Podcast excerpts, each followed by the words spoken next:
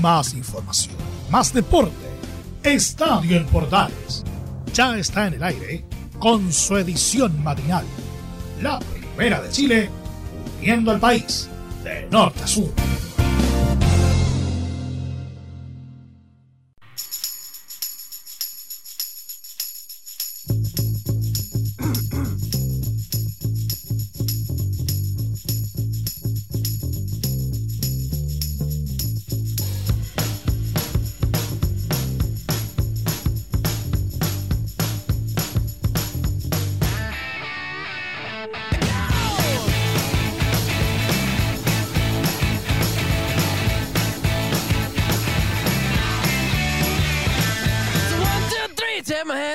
Because you look so fine that I really want to make you mine. I say you look so fine that I really want to make you mine. Four, five, six, come on and get your kicks. Now you don't need the money when you look like that, do you, honey? Hola, ¿qué tal? Muy buenos días, bienvenidos a una nueva edición de Estadio en Portales versión AM. Estamos ya con ustedes a día 19 de enero del 2021, día de Mario. Hoy, Estadio Nomástico. Saludos a todos los Marios.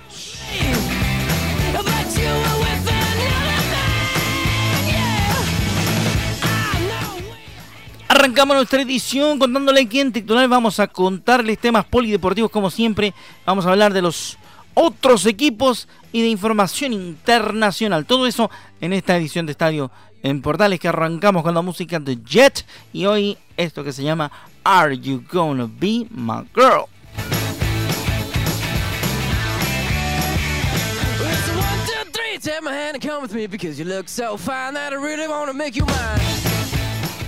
Yéndonos rápidamente a lo que fútbol se refiere para abrir nuestro programa de hoy de Estadio en Portales en esta edición de día martes, vale la pena decir que Palestino venció a Cobresal y desplazó a la U en el cuarto puesto del torneo. El cuadro del Conto Sierra ganó en una, en una guerra de goles en la cisterna, haciéndose fuerte en casa, venciendo 3 a 2 a Cobresal, al equipo del norte del país ¿eh? y desplaza a la Universidad de Chile al quinto lugar de la tabla. En un intenso partido disputado en el Municipal de la Cisterna, el cuadro visitante abrió la cuenta mediante el gol de Christopher Mesías en el minuto 32 de la primera mitad. Los árabes reaccionaron rápido y antes de que Terminan los primeros 45 minutos. Luis Jiménez mediante penal puso el 1-1 a los 45. En el complemento, el, ingresado Federico Anselmo y no Rojas puso la ventaja transitoria para el equipo del Cotosierra. Pero solo 6 minutos después, Juan Carlos Gaete en el minuto 61 instaló con un golazo el 2 por 2. Cuando parecía que el partido terminaba en empate, a los 80 apareció Brian Carrasco para dejar las cosas 3 a 2 en favor del equipo local. Con esta victoria, Palestino sumó 44 puntos y se instaló en zona de clasificación a la Copa Libertadores. Cobresal, por su parte, quedó en la medianía de la tabla con 36 positivos en su haber. Eso con el partido de Cobresal y Palestino.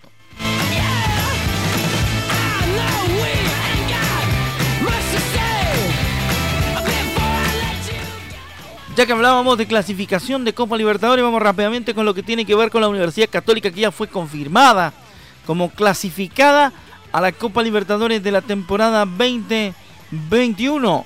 La Conmebol ya le dio la bienvenida al, al cuadro estudiantil a la, a la jornada 2021 de la Copa Libertadores. Los Cruzados son el primer equipo chileno que aseguró su participación. Este lunes la Conmebol ratificó la clasificación de la Universidad Católica a la Copa Libertadores 2021. Los Cruzados de buen presente en el Campeonato Nacional al ser líderes ya aseguraron su puesto tras alcanzar los puntos suficientes, al menos para estar entre los cuatro primeros del torneo. Bienvenidos a Roba Cruzados. Ya se aseguró un lugar en la Comebol Libertadores 2021. Publicó en redes sociales la cuenta oficial del torneo. En la última edición de la Copa Libertadores, Católica quedó fuera en primera ronda y clasificó a la Copa Sudamericana, torneo al que llegó a los cuartos de final y fue eliminado por Vélez Sarfield de Argentina. Eso, con la UC.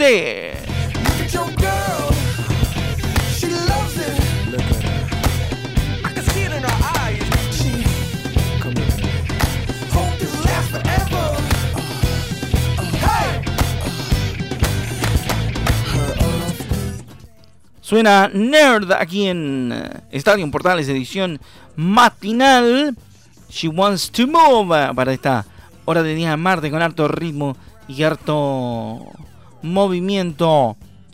Neymar celebró el paso de Santos a la final de la Copa y se lo dedicó a Leandro Paredes, el delantero brasilero, a través de su cuenta de Instagram, celebró en días pasados el paso de Santos a la final de la Copa Libertadores tras ganarle a, Boca Juniors por 3 a 0 y se lo dedicó a Leandro Paredes, ex jugador Ceneice. Vamos a ver qué dice Neymar con el paso de su ex club a la Copa Libertadores en su final.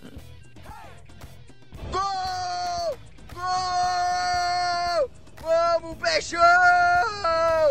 meu sou Deudinho! Eu sou Deudinho, que golaço! Quero deixar um mensagem a meu amigo Leo Paredes.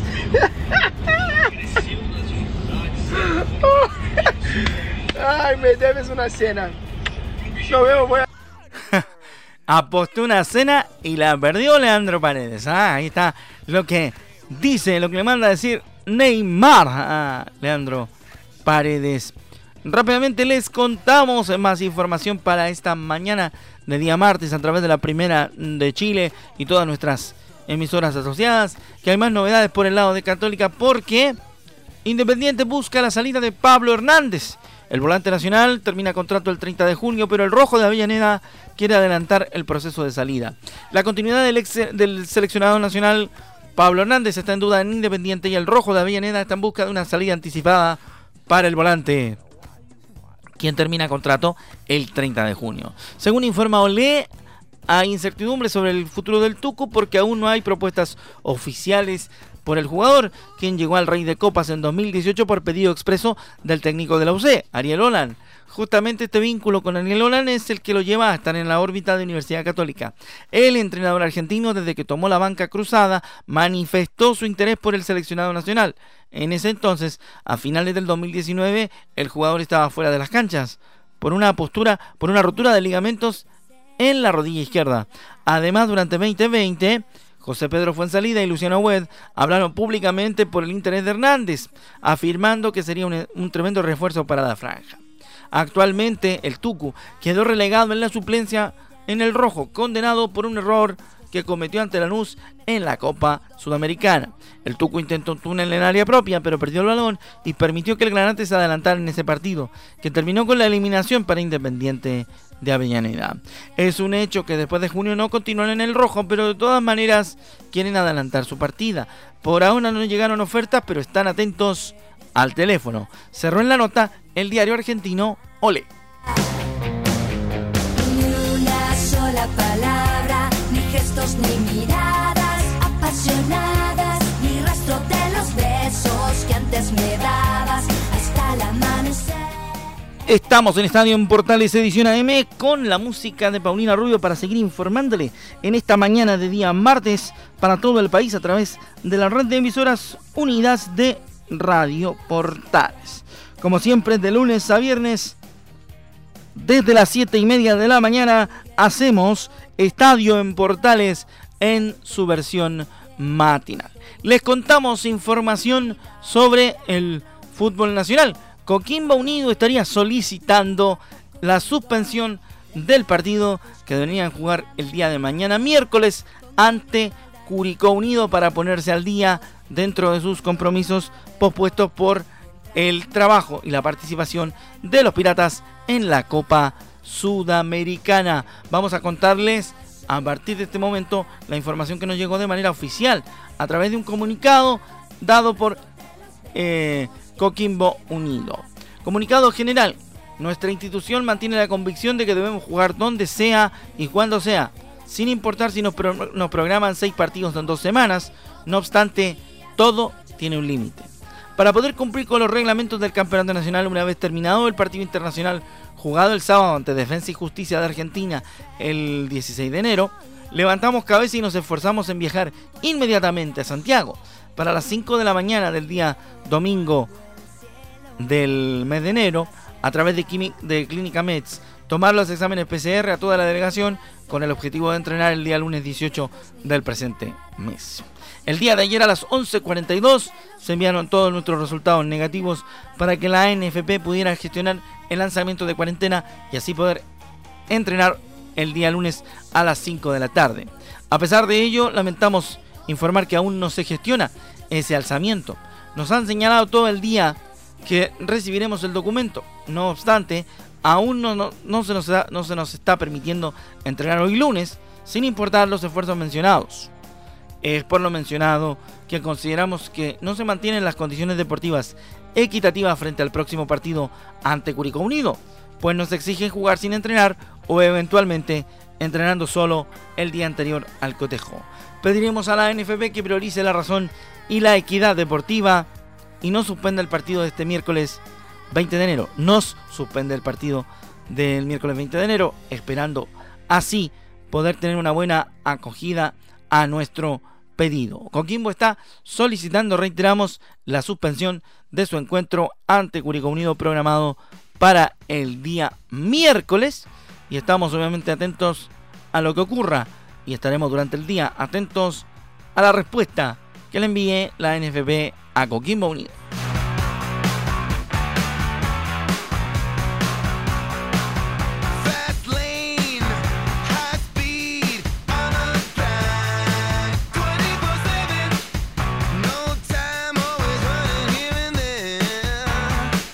Lenny Kravitz en eh, Estadio Portales, edición matinal para todo Chile en esta edición de día martes.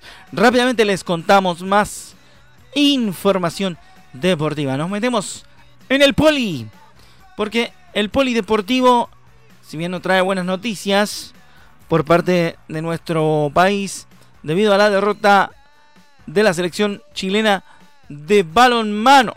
¿ah? Porque Chile cayó ante Macedonia y luchará por lugares secundarios en el Mundial de Balonmano. Chile tuvo un opaco segundo tiempo y desperdició la ventaja obtenida en la primera mitad. La selección chilena de balonmano pagó caro el rendimiento irregular mostrado en la segunda mitad del partido ante Macedonia y terminó inclinándose por 32 a 29 en un duelo que le implicó le impidió al elenco nacional meterse entre los 24 mejores del Mundial de Egipto. El elenco nacional tuvo un buen inicio y se mantuvo al frente del marcador, aunque nunca logró despegarse debido a la gran actuación de los arqueros europeos, del arquero europeo, por lo que se fue al entretiempo con ventaja de apenas un gol, 17 a 16. En la segunda mitad, el cuadro macedonio tomó el control del marcador y pese a que Chile se mantuvo al paso, la resistencia del equipo nacional no alcanzó para revertir su suerte y los balcánicos lograron mantener la ventaja hasta el final del partido. Para Chile destacaron Rodrigo Salinas, autor de nueve goles, y Sebastián Ceballos, quien aportó siete dianas.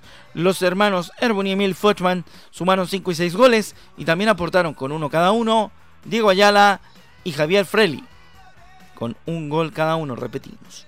Ahora el elenco nacional deberá concentrarse en terminar lo más arriba posible en la denominada Copa de los Presidentes, que define los puestos entre el 25 y el 32 del Campeonato del Mundo de balón que se disputa en la tierra de los faraones en Egipto.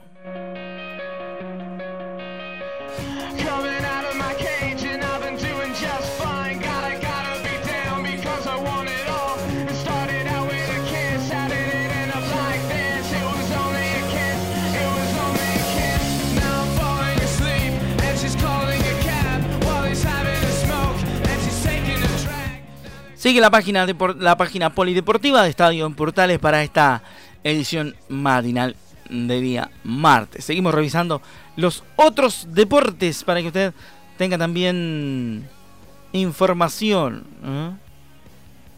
Fíjese que un atleta chileno perdió un brazo, Roberto Tello, en un accidente y ahora, después de su periodo de coma, aspira a competir en atletismo paralímpico. El pasado 21 de septiembre, el destacado atleta Roberto Tello sufrió un accidente que terminó con eh, la amputación de su brazo derecho en moto, tragedia que el periodista, el deportista nacional, perdón, busca dejar atrás de la mano de su familia y el atletismo. Es así como Tello reconoce ser un afortunado de estar vivo y que su sueño de ganar una medalla olímpica es ahora una presea paralímpica luego de haber sido campeón sudamericano sub-23 en 3.000 metros con obstáculos. Todavía no acepto que perdí un brazo. Es un proceso muy largo y estoy recién comenzando, dijo Tello en entrevista con el diario Mercurio. Es un, en un día normal despierto y hago caminadora, elongación y en la tarde voy a terapia de espejo. Es como engañar al cerebro con un espejo y decirle que el brazo está. También tengo que ir a muchas curaciones por las heridas en las piernas, añadió Tello, que se encuentra en constantes terapias psicológicas. Y de cara al futuro, Tello reconoce que ha pensado estar en los Paralímpicos de, de Tokio. Me despierto con las piernas a full, pero si corro las heridas se pueden humedecer.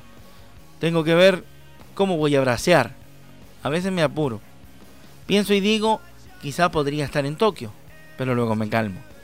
Me dijeron que en seis meses bajará todo el dolor. Voy a andar descalibrado. Capaz que necesite un contrapeso, explicó el atleta. Soñé con una medalla olímpica como convencional y ahora lo estoy pensando como paralímpico. No me voy a limitar. Nunca pensé que la vida me iba a rotar de esta forma, añadió Roberto Tello. Cuando me empezaron a contar lo que había pasado, me sentí afortunado de estar vivo y disfrutar las cosas simples. Vivo el ahora. Ahora construyo lo que tengo con mi familia y con mi hijo, comentó el atleta. Le deseamos una exitosa recuperación y por sobre todo un buen proceso de adaptación para que pueda hacer, más allá de una vida deportiva que nos gustaría que le hiciera, una vida normal y equilibrada de acuerdo a su nueva condición. Un abrazo, fuerza y mucha energía para el periodo que viene, para Roberto Tello.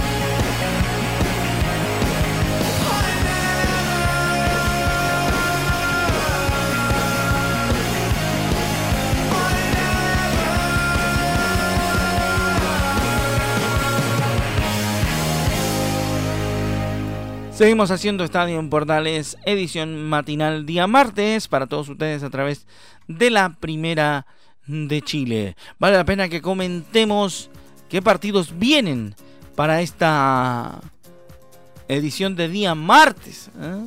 Sí, pues, porque a las 5, no, a las 10 y media de la mañana, o sea, en un rato más, Deportes Antofagasta se mide ante Deportes Iquique. Será transmisión de A Todo Deporte a través de nuestra señal de estadio de Portales Digital a contar de las 10 de la mañana. Dirige Eduardo Gamboa. A las 5 de la tarde, Huachipato se mide a la Unión Española en el estadio Huachipato Cap a 0 con arbitraje de Francisco Gilabert. Y a las 7 y cuarto, también en transmisión de estadio en Portales, se mide en Universidad Católica contra Everton de Viña del Mar en San Carlos de Apoquín. Doctor Jonas será el árbitro. A las 21.30 se cierra la jornada del día martes con, el partido entre O'Higgins y la Universidad de Concepción. Recordad que todavía está en veremos el partido que está programado para el miércoles, para mañana miércoles 20, a las 21.30 entre Coquimbo Unido y Curicó Unido en el Francisco Sánchez Rumoroso. Vamos a ver qué queda del comunicado que envió el cuadro coquimano, donde solicita que la NFP le suspende el partido ante Curicó Unido.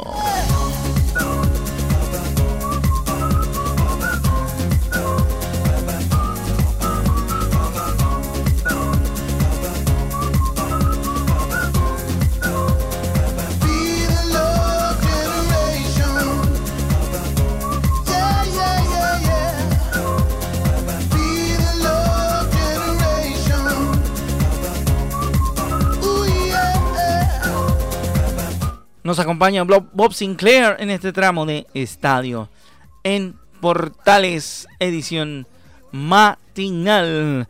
Seguimos entonces con información a través de Estadio en Portales edición matinal. Entregando más datos en el polideportivo, primero hablamos de la serie de tenis entre Chile y Eslovaquia por la Copa Davis. ¿eh? Este viernes fue confirmado que la Copa Davis entre Chile y Eslovaquia fue aplazada a septiembre, lo que permitirá que los tenistas nacionales puedan preparar la gira sudamericana con mayor tranquilidad. Así que ahí está, por el tema de la pandemia y todo lo que ha ocurrido en nuestro país en cuanto a las condiciones en las que están entrenando los deportistas y las situaciones de protocolo que se han tenido que tomar para casos particulares de los deportes, se anunció que la serie entre Chile y Eslovaquia de Copa Davis, programada para febrero, fue aplazada hasta septiembre. Ahí está la primera información del tenis. La segunda tiene que ver con que eh, Cristian Garín no participará en el abierto de Australia debido a una caída que sufrió, la que le provocó una lesión en la muñeca, la que no, la, no le ha permitido entrenar con normalidad y con tranquilidad, así que ha sido bastante complicado para él y ha decidido no participar en el primer Grand Slam del año por esa situación. ¿eh?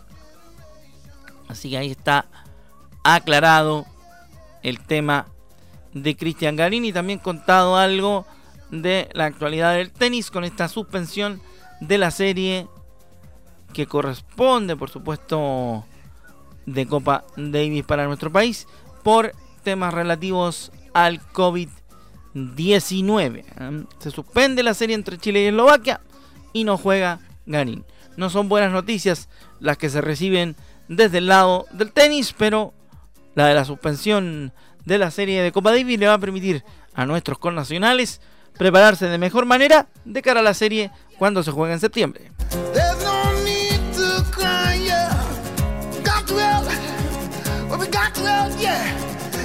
that love. you know what I'm talking about? Come on.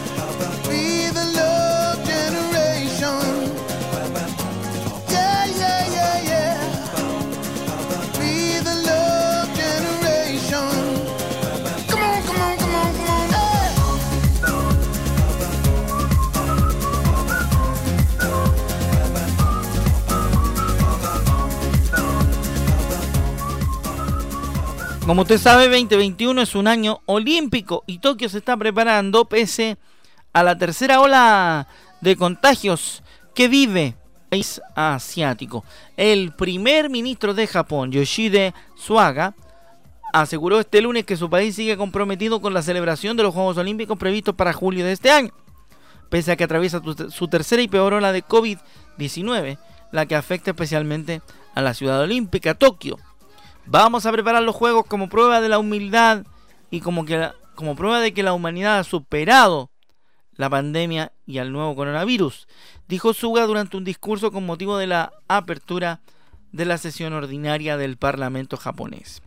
Llevaremos a cabo los preparativos con la determinación de adoptar todas las medidas posibles para evitar la infección y celebrar de mejor manera posible el deporte, como habitualmente lo hemos hecho, como una competición que brinde esperanza y coraje a todo el mundo, añadió el, mandatario. Las declaraciones de Suga sobre los Juegos están en línea con la postura mantenida por el país hasta ahora y se producen en un momento de renovada preocupación por el futuro de la cita olímpica a seis meses de su celebración, prevista para el 23 de julio, y tras una serie de comentarios a nivel nacional e internacional que han generado incertidumbre en el mundo sobre la realización de los Juegos Olímpicos.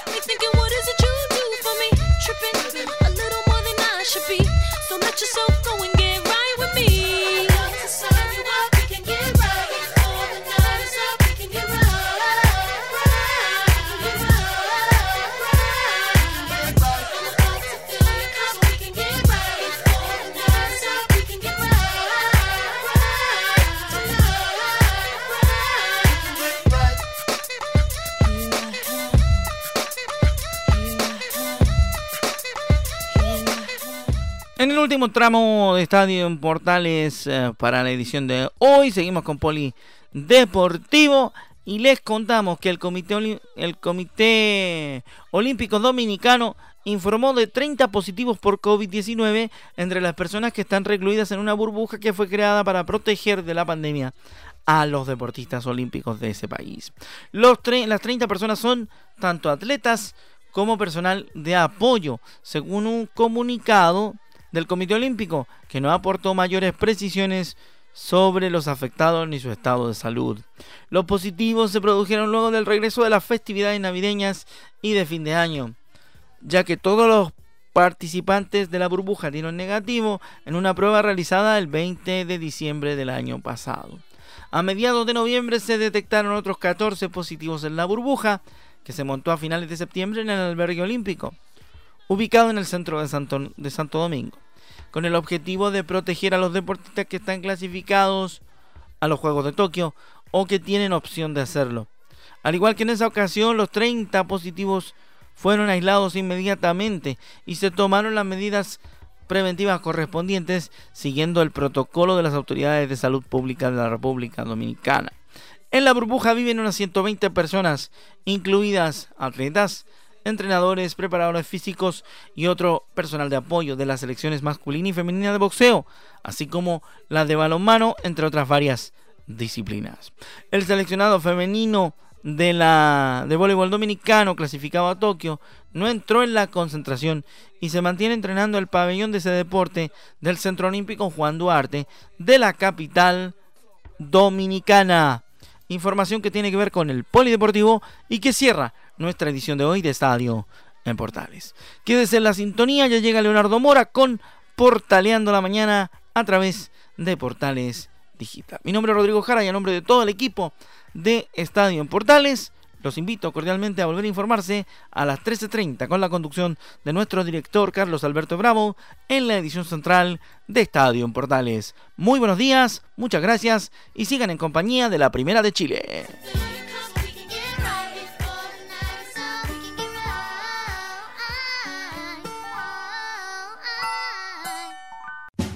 Más información, más deporte.